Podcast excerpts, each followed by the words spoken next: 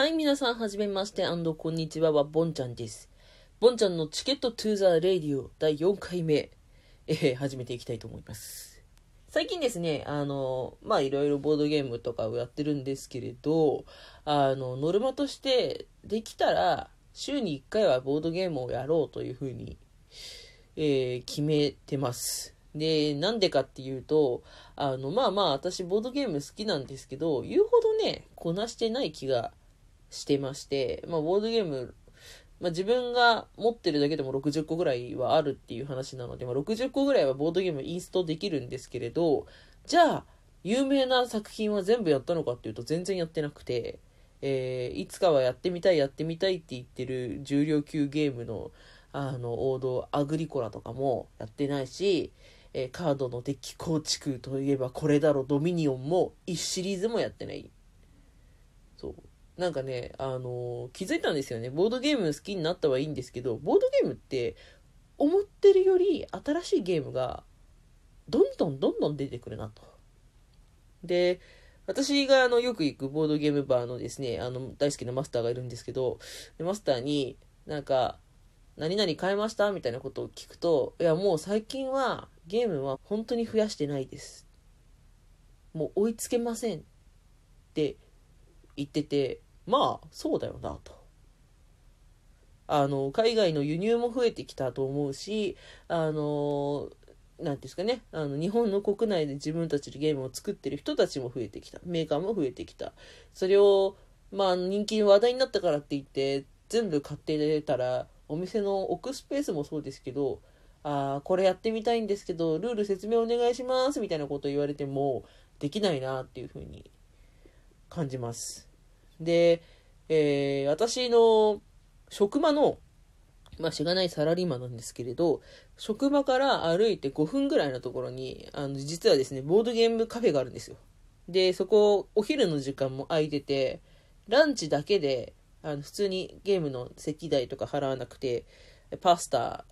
頼んでパスタのお金だけ払うっていうことができるんですけれど、えー平日のね、こんなこと言ったら失礼ね、平日の、あの、日中、本当に誰もいないの。で、ほぼいつも行くと大抵貸し切りみたいな。でも私はカフェ利用で、その1時間だけの昼休みとかに、カフェをこう普通にランチをしに行ってね。で、パスタとか頼んで作ってもらってる間とか暇じゃないですか。で、お店の人に一応、すいません、カフェ利用なんですけれど、ボードゲームの説明書とか読んでもいいですか？って聞くと、あ、いいですよ、どうぞどうぞって言ってくれることが、あの、今のところ、100回聞いて100回みたいな、OK みたいな感じのニュアンスなんですけど、まあいいですよって言ってくれるんで、あ、じゃあちょっと気になってるボードゲームの説明書とか中身のコンポーネント見ようみたいな感じで、あの、時間使わせてもらってます。で、そういう時に、あの、お店の人も、こう、大体そういう平日の昼のカフェ利用で行く時は、一人店員がいて、そこでご飯作ってっていう感じなんですけれど、まあ、あの、ご飯作り終わって出し終わった後とか、あの、私がこう、カランカランって入っていく前の時とかって、なんかね、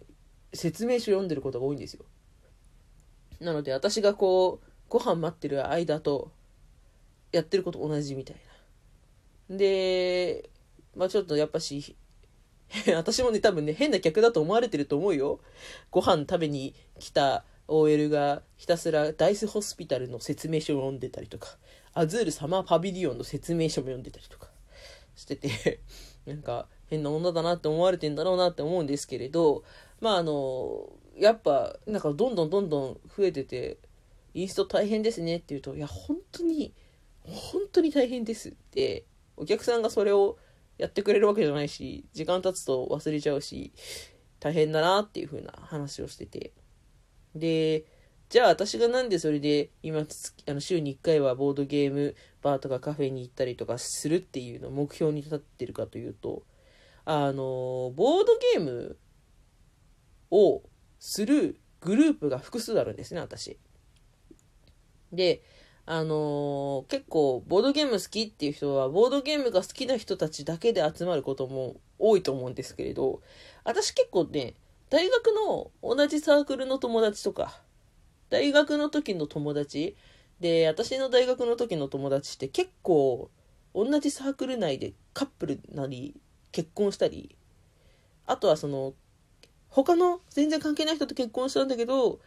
結構その子もオタクだから仲間に混じって、えー、一緒に遊んだりみたいなことが多くて、そうすると4組ぐらいの夫婦がね、集まる会があるんですよ。まあ、ただの同窓会っていうか仲のいい遊びなんですけど、男女交えて、そう、男女がね、混じるからね、ボードゲームをやりやすくなった気はするんですけれど、まあ結構その、8人とか6人とか平気で集まるようになっちゃって、で、そういう時に、まあ最初は軽い気持ちで、よし、なんかちょっとボードゲーム持ってって面白いって言ってもらえたら嬉しいな、ぐらいの感覚で、えー、たくさんボードゲーム持ってきたよって言ってボードゲームをやってもらうみたいなことを最初やっていったらですね、結構、あの、みんな、面白いって言ってその場では言ってくれるんですよ。で、えー、そこのメンバーで旅行に行って、旅行の夜に私が、あの、金沢に旅行に行った時に、リュックの中に洋服を最小限に、洋服とか化粧品は最小限にしてめちゃくちゃ荷物を少なくしてそこのカバンの中からいっぱいゲームを出すっていう。荷物ね多分一番多かったと思う。あのそんな感じで合宿っぽいことをしたりとか旅行の合間にやったりみたいな感じでですね。あのボードゲームやることが多くて。でそういう自分以外がボードゲームあんまりこう詳しくない人たちまあ、そのうちのね、1人、2人ぐらいはね、よくボードゲーム一緒に普段からもっと頻繁にやってくれる友達が入ってたり入ってなかったりするんであれなんですけど、あの、基本的に私が回さないとボードゲームができないっていうか、あの、初めてやるゲームを、まず私が、じゃあ今日はこれやりますって、これはこういうゲームですっていう感じで、あの、インストをしないと、あの、ルール説明をしないと、話が始まらないんですね。で、えー、やっぱし、受けがいいものと悪いものってあるんですよ。で、基本的に私は受けが、この子たちに受けがいいなって思うものをベースに持ってくんですけど、やっぱし、正体陰徳が好きな子と嫌いな子って、正体陰徳ってこの中で悪い奴が実はいい奴のふりをして紛れています。誰でしょうかっていうのを当てるような、正体を隠してる人を当てるようなゲームなんですけど、正体陰徳で人狼とかね、有名なやつだと人狼とかっていうのがそうなんですけれど、あの、嘘をつくのが下手というか顔に出るというか、で、疑うっていうことを多分普段からしてない子とかはね、やっぱ難しいぽいんだよね。だから結構人数が多いと正体陰徳系ってやりやすいからさ、ついつい持ってっちゃうんだけど、あ、この子はこれがダメだったか、みたいな。で、そしたらじゃあ、正体陰徳を入れないで、この人数でできるの何かな、盛り上がれるの何かなとか、そういうのを考えるのに、割と自分で調べても、一回やってみたりしないと、ピンとこないというか、あ、このゲーム9人までできるって書いてあるけど、9人でやるの結構無理無理な感じの設定じゃんみたいなゲームって中にあったりとかもするし、あのー何ですかね、大人数でやれば大人数いる分だけターンが同じ、同じ行動を9人分やったりとかすると、単純に2人でやる時の比べて4倍ぐらい時間がかかるっていう っていう、そういうね、時間の尺の関係もあったりするので、ちょっと予習をしていきたいなということで、最近はよく通ってます。で、あのー、まあ、平日の平日の方がね、あ自分が勉強する意味でゲームができるのが平日って感じで、あのー、もう一人私の大学の時の、それも大学の時の友達なんですけど、職場がね、めちゃくちゃ近い子がいて、で、その子はもうオタクの才能があるというか、まあオタクなんですけど、あボドゲーオタクの才能があるというか、あの子はね、好きになると思う、もっと、ボドゲを。っていう確信がある子を、こう、連れて、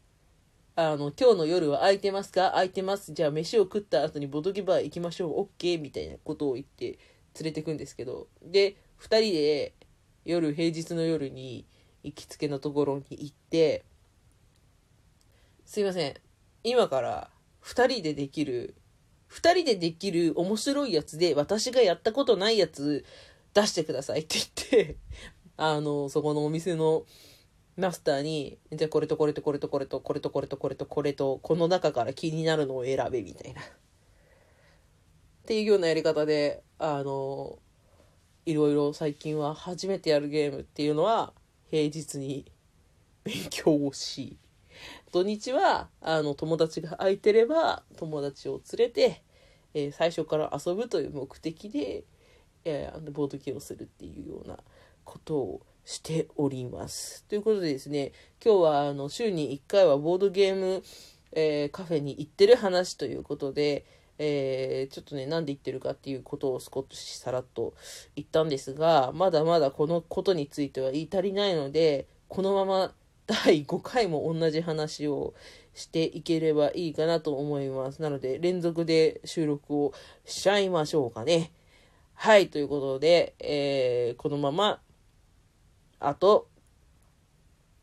このまま、次の回へ進みます。それでは、一旦、バイバイ。